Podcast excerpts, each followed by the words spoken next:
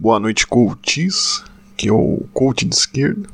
E depois daquele exercício proposto e inúmeras pessoas postando falas aí que fizeram em frente ao espelho, né? Aliás, um abraço.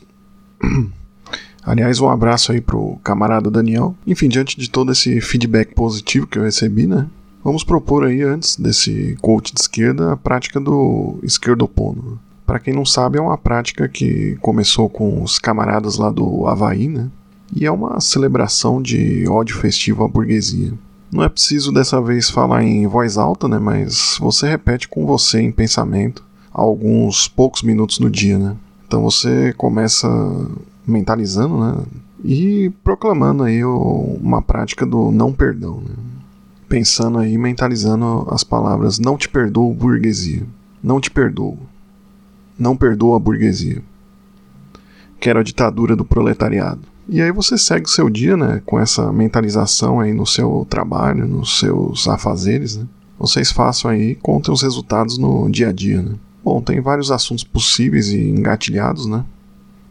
Mas como foi muito pedido, eu vou fazer o coach sobre o programa do podcast Flow. Talvez eu emende outros assuntos, não sei, né? Porque não, não tem muito o que falar sobre o programa, né? E eu não fiz pesquisa nenhuma, vou falar de orelhada mesmo, sem muita análise profunda, né? Mas de impressões aí que eu, que eu tenho, né? Então, dentro de uma proposta de coach de esquerda, a gente pode parodiar aquele livro do daquele grande escritor latino-americano, né, da, famoso aí na literatura, né, que embora seja meio problemático politicamente, é alguém respeitado. Né? E temos no Flow o retrato do perfeito idiota ANCAP, né? Eu já imagino o público engajado, chiando forte ainda ao falar isso, mas fazer o que, né? Um retrato, né? meio que naquela onda do Raul Seixas, né? Falta de cultura para cuspir na estrutura, né? Tem um teto aí que fica meio intransponível, né? Principalmente na figura do apresentador, que é mais participativo nas redes, né? O tal do Monark, né? Você se meter a falar de todos os assuntos pode parecer interessante num primeiro momento, mas sem profundidade temos o, o de sempre, né? Muito engajamento, né? muita, muita estrela para pouca constelação. Né?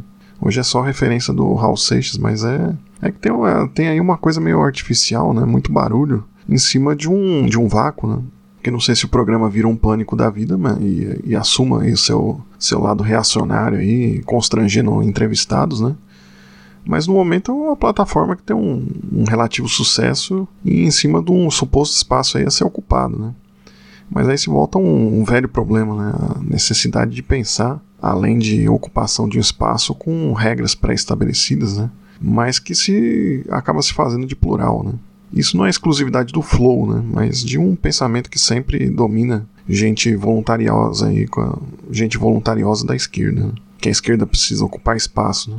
É engraçado verificar que depois da derrota da extrema direita na eleição, né? Que não significa necessariamente uma vitória da esquerda, o papo de melhorar a comunicação foi um pouco para essa galera da extrema direita, né, que estão falando que precisa fazer autocrítica, né, senão, senão a esquerda voltaria em 2022, né. Espero que volte, né, mas é, é algo que é muito engraçado, né, porque eu fico imaginando o tipo de, de autocrítica aí, né.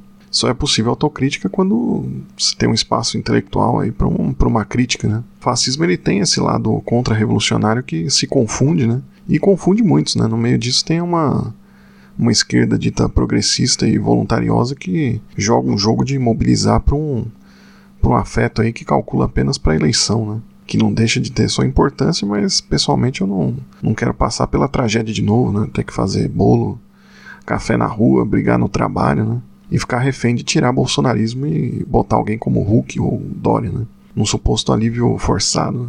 E chegando nisso, como não se tem muito o que ficar falando do Flow, né? além do que foi falado, né, um programa com um apresentador aí meio ANCAP, naquela, naquela pegada quebrando tabu a favor da, da erva, né. Tem todo o suco aí do pior antipetismo, né, puxa-saquismo aí com imperialismo, né, e, e coisas afins, né. Então, saindo disso, vamos fazer aquela propaganda básica aí pro, pro Boulos, né, que foi muito bem no programa quando foi lá, né. Eu duvido muito que o Monark vote nele, né? Mas a disposição do Boulos e principalmente ele ter achado um tom muito correto aí é algo exemplar, né? Quem é paulistano aí não tem muito o que pensar, mas se quiser ler o plano de governo, vai se surpreender com a qualidade, né? bom que o Boulos veio aí veio pra, e vem para ganhar aí, né? Então é isso, um abraço do coach de esquerda e até o próximo coach.